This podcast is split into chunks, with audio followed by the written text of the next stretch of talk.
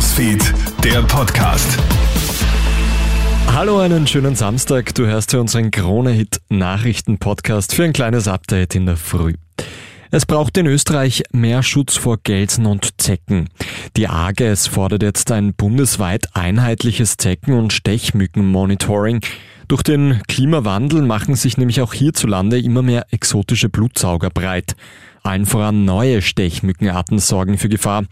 Virologe Norbert Nowotny ein Denguefieber, ein Chikungunya, also Krankheiten, die in Subtropen oder Tropen vorkommen, die werden übertragen durch die Tigermücke. Und jetzt haben wir bereits flächendeckend in Österreich die Tigermücke und ich gebe da der AGES recht, man sollte da ein intensiveres und detaillierteres Auge darauf haben. Für viel Aufregung sorgt derzeit eine Art Big Brother-Skandal in der Klinik Otterkring.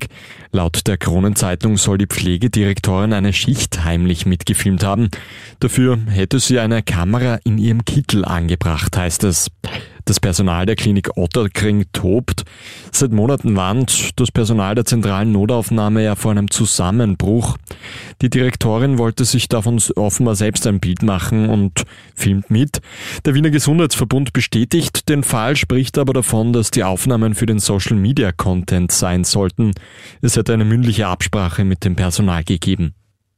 Rund sieben Jahre sind die schweren Anschläge in Brüssel her.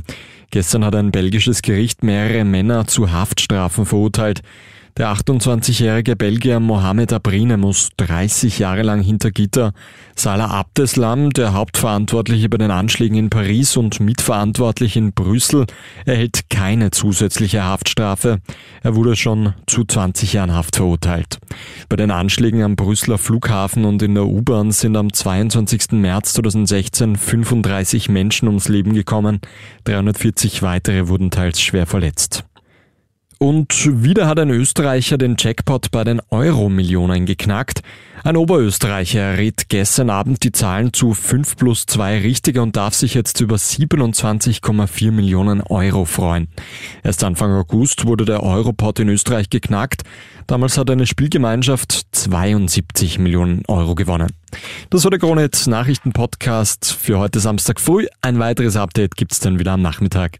Einen schönen Tag noch. Krone Hits, Newsfeed, der Podcast.